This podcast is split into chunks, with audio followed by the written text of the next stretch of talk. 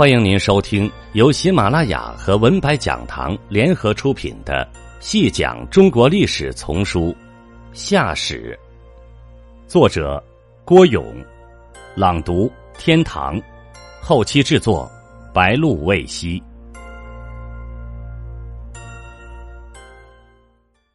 第二十六集，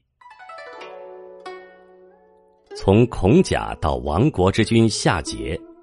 中间隔着高和发两代，这两代之君都是碌碌无为之辈，历史上没有留下任何一点有作为的痕迹。司马迁除在《史记·夏本纪》中提到夏桀之外，《史记》其他地方提及他的竟有二十九处之多。司马迁不是简单的把夏桀写成是一个暴君了事。而是要从这位亡国之君的所言所行、所作所为中提炼出国所以亡的历史经验教训来。司马迁在下本纪中写下的“武伤百姓，百姓不堪”八个大字，这是用历史的血泪凝成的。历史上的任何英雄好汉，他一旦站到了民众的对立面，敢于挑战民众。挑战历史，那么最终必然会闹到国破家亡、身败名裂的地步。据史书记载，夏桀是个身材高大、体格强壮、武艺高强的人物。夏桀手负豺狼，足追驷马，勇非威也，百战百胜。可就是这样一个貌似十分强势的人物，一旦站立到了。民众的对立面，那他势必威尽事极，驴象之人为敌国。夏桀的武伤百姓，首先表现在穷奢极侈、劳民伤财上。据说夏桀不止体格健壮，还颇有点小聪明。建房用的瓦当还是他发明的，这在人类生活史上是个了不起的创造发明。这一发明本可以为天下寒民造福，让更多的人有所居，可是他不这样，他把这一发明用作私取牟利的手段，为自己造了连他自己也说不清有多少间的行宫。古本竹书纪年说，他为了筑清宫、事瑶台，担百姓之财，为了自己的享乐，他把百姓的钱财都用尽了。他敢这样做，老百姓就敢起而反抗，这就是历史的辩证法。夏桀作为一个国君，不去组织生产，管子指出，夏桀沉湎于奢靡无聊的游乐生活之中。桀之时，女乐三万人，这个数字虽不一定是实指，也可能含有某种夸大的成分。但是桀生活的极为荒淫，那是肯定的。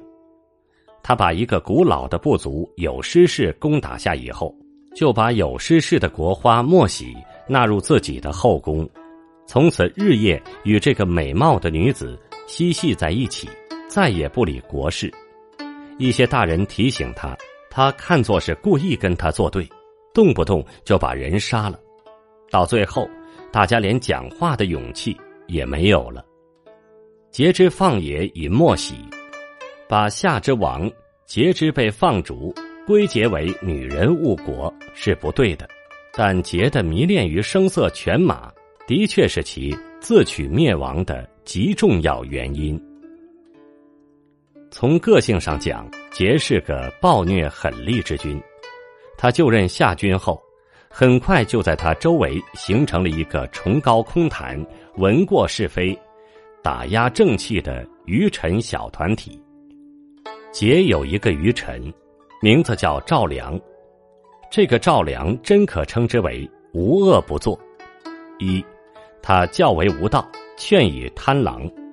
当时桀还年轻，所有的无道之事都是赵良教唆的。后宫的那些宫女。也大都是他从民间弄来的。二，他让桀祭汤下台，也就是借故把商汤关押在下台这座监狱里，使夏中央王朝与属下的商族之间的矛盾大为激化了。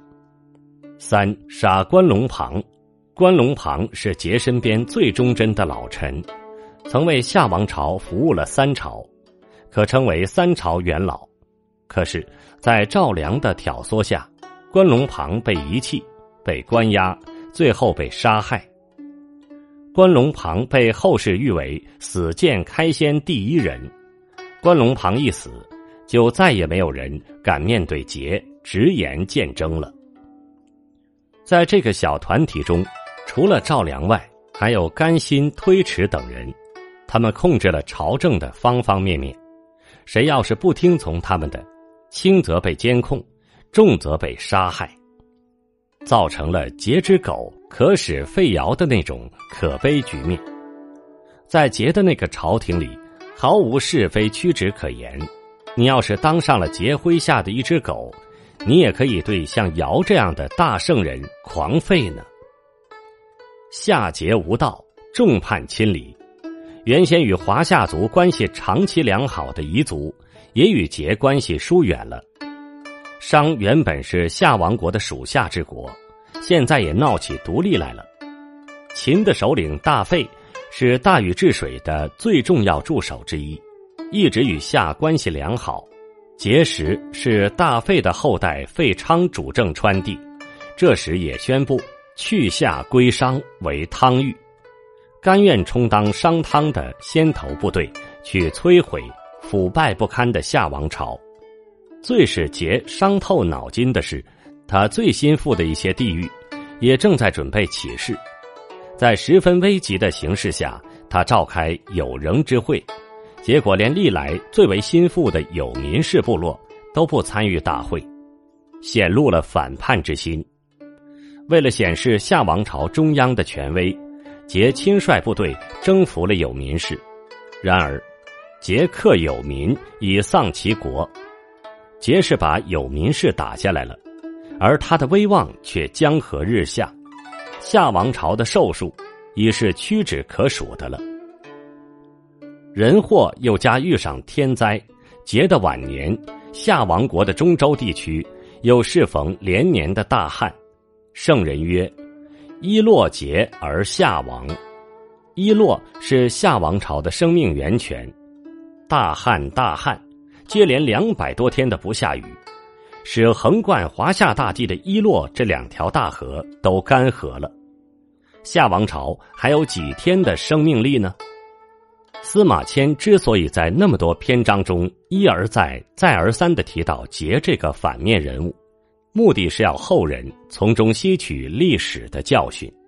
《尚书大传》中说道：“桀曾经自诩为是一颗惊天伟地的太阳，可是。”民众不需要你这样的太阳。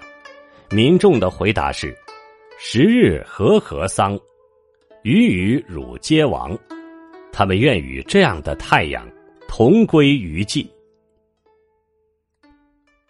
听众朋友，本集播讲完毕，感谢您的收听。